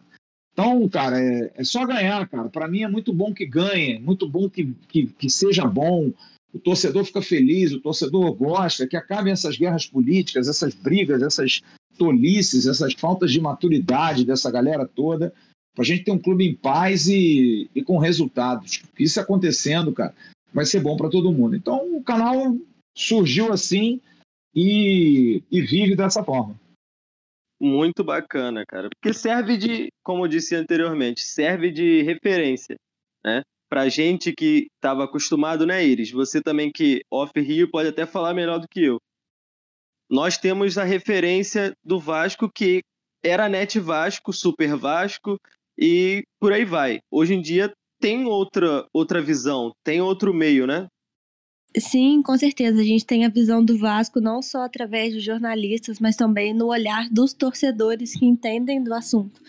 Então eles falam de forma mais descontraída e com realmente com paixão, não estão lá só para cumprir trabalho, né? Falam realmente com o olhar de torcedor. Sim. E para fechar o Mirante Cast dessa semana, a última pergunta. Qual a expectativa de vocês para o Vasco no Campeonato Carioca? Fala para mim, eles. Conta pra gente qual a sua expectativa. Nossa, Tem esperança? De não cair, né? A esperança que eu tenho. Sei lá como é que tá. É... Vamos ver como é que vai começar aí, né? Esse início de, de temporada aí do Carioca. Ganhando pelo menos do Botafogo, igual a gente ganhou ano passado, tá bom, né? Só não pode passar vexame no Carioca também. Mas nem, nem crio expectativa. Vou só começar a assistir e seja o que Deus quiser. E aí, Flávio? Tem esperança? A Iris, a Iris tem um sotaque delicioso, né, bicho? O sotaque mineiro é muito legal, né? É isso. Muito legal, cara. Muito legal, cara. Muito legal. Adoro isso, essa, essa mineirice. A família aqui é tudo de Minas, viu? Meu, meu falecido sogro era de Uberaba, a minha falecida sogra era de Barbacena. Ih, eu já morei em Barbacena, lá é muito bom. É. O Vasco aqui é fez é muita. Aqui é governador Valadares. Valadares é uma cidade muito boa também, mas aí Valadares já é uma cidade. Minas é Vasco, não tem jeito. Não tem. Minas é muito Vasco. O Vasco fazia muita pré-temporada em Lambari, ali no sul de Minas. Sim.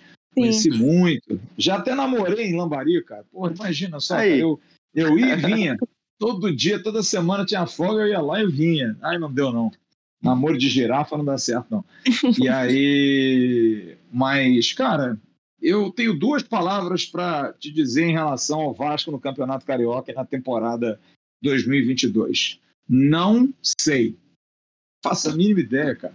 Eu, eu, não, eu não vou fazer mais pré-julgamento enquanto a bola não rolar, cara. Quero ver a bola rolando, amanhã a bola vai rolar. O Vasco joga amanhã, a gente tem uma expectativa aí do time poder estar é, tá bem treinado pelo Zé Ricardo, tem pouco tempo de treino. É, só espero que os caras aguentem a pressão, que os caras suportem as críticas, porque é isso. Talvez a gente não ganhe do Volta Redonda, talvez a gente sofra nesse início, talvez a gente não tenha um time ainda capaz de nos dar alegria no Campeonato Carioca, mas a gente precisa entender, cara, que tem muita coisa para acontecer. A gente precisa é, é, é ver que, que, que, pelo menos, o que me dá mais esperança e alegria é que os fracassados de 2020 e 2021 saíram quase todos. Então, os caras que montavam aquele time, quando eu vejo um time do Vasco que só tem do ano passado, o Ulisses não jogou, o Juninho eventualmente e o Nenê, já me dá esperança, cara. Já me dá esperança, entendeu? Pelo menos é gente nova, é gente com outro compromisso, é gente com outra cabeça, é gente que vai querer fazer uma história aqui. Eu acho que ninguém está querendo vir para o Rio para passar vergonha.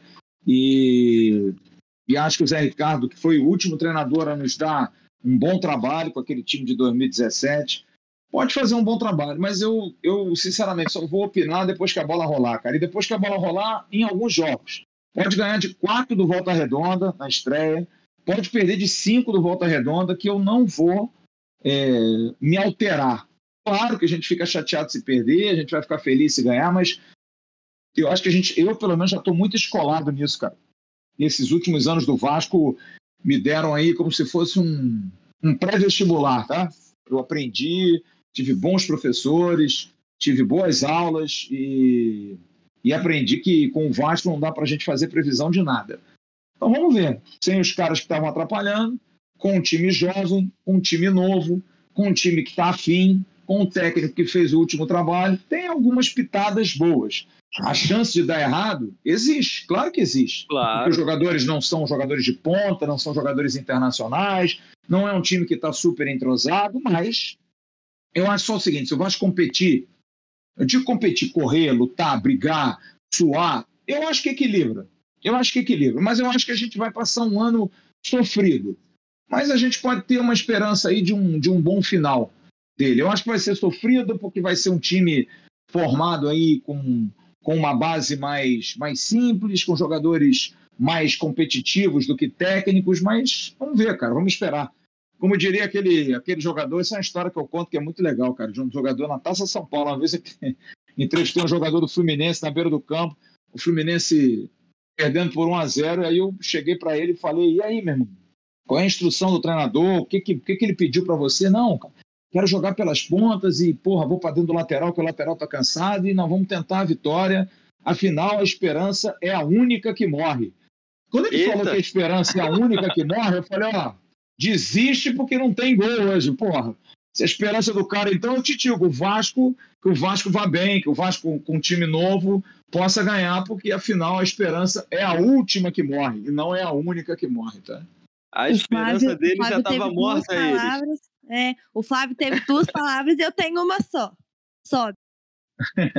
Não tem jeito. Isso deu, uma, isso deu um azar da porra no passado. Nossa, nem fala, meu Deus. Essa hashtag, porra.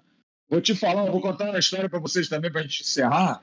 O Juninho Pernambucano, quando voltou ao Vasco em 2011, Sim. a torcida do Vasco ele achava que ele ia continuar batendo as faltas que ele batia, como ele batia 10 anos atrás. Achou que o cara não ia ficar velho, né?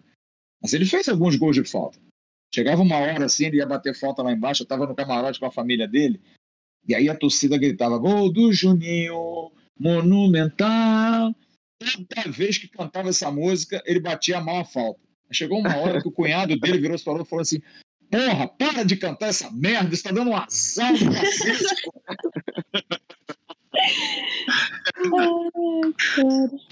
Coisa do futebol, né? Eu, eu costumo frequentar São Januário. Eu costumo frequentar São Januário e toda vez que. A... Eu não vi ainda, uma vez que a torcida falou, ei, Vasco, vamos jogar, que o Vasco Nossa. passou a jogar bem. Isso é ridículo não, demais, é Só piora. Só piora. é impressionante. Vai gritar o quê? Ei, Vasco, não vamos jogar? Ou então vai achar o quê? Que os caras estão em campo o quê? Jogando porrinha? Que eles estão? É. É, é, olhando a lua ou o cachorro do, do soldado? Porra, tem uns gritos também. Ei, Vasco, vamos jogar.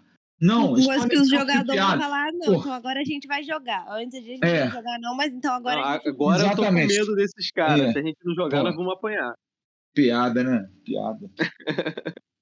mas é, cara, impressionante. Toda vez que canta isso, o time só piora. E, cara, impressionante, né? Eu avisei para vocês que o Almirante Cast ia ser especial. Não pode ser diferente e não foi diferente. Muito obrigado, Flávio Dias. Muito obrigado, Iris. Que isso? Fala, Iris! Fala! Ah, eu tô esperando você agradecer, cara. Falou seu nome primeiro. Então tá bom, então quero agradecer ao, ao pessoal do Almirante Cash, ao Wagner, obrigado aí pelo convite, obrigado pela oportunidade. Espero que tenha sido proveitoso, que o papo tenha sido bom. Desculpe se eu falo muito, mas eu falo muito mesmo. E, e a Iris também um beijo. É, parabéns pelo, pelo sentimento vascaíno, pelo vascainismo é, a flor da pele, que é muito legal. Aliás, vocês dois, né, que são fora do Rio, né? É, aliás, o Wagner está no Rio, né, Wagner? Ou você está Não, fora eu do Rio sou também? do Rio, eu sou do Rio. É do Meu Rio, pai né? que, é de, que é de Minas. Governador Valadares, né? Mas muito obrigado pelo convite, muito obrigado pela atenção, espero que tenha sido legal o papo e que o torcedor é, entenda que o melhor caminho é, é o amor, é a união, é a conversa, é o ajuste e pensar no Vasco. cara. Quando as pessoas pensarem em si, quando as pessoas tiverem a palavra vaidade como maior bandeira, nunca se esqueçam que no vocabulário amar está na frente de ser vaidoso. O V é no final, o A é na frente. É só isso. O resto, o resto a torcida empurra, cara. Essa torcida do Vasco é piada. Quando tá tudo indo bem, vocês não viram. Eu já vi, meus queridos. Eu já vi. Esse Vasco me dá muita saudade, mas vai voltar, se Deus quiser. Grande abraço Veremos obrigado aí pelo carinho. Amém. Eu, Amém. eu que agradeço agora, né, a honra de estar aqui mais uma vez, ainda mais ao lado deste vascaíno ilustre chamado Flávio Dias, que deu uma aula de Vasco, mais uma vez, né, em sempre. E muito obrigada pelo convite mais uma vez, precisando, só chamar. Ô, Iris, Oi. vou te dar uma dica. Se alguém disser para você na tua cidade, perguntar você assim, você é Vasco? Aí você fala assim, não, não sou Vasco, não. Eu sou muito Vasco. Eu, quando me perguntam se eu sou Vasco, eu digo isso. Eu não E sou Vasco, agora- não, cara.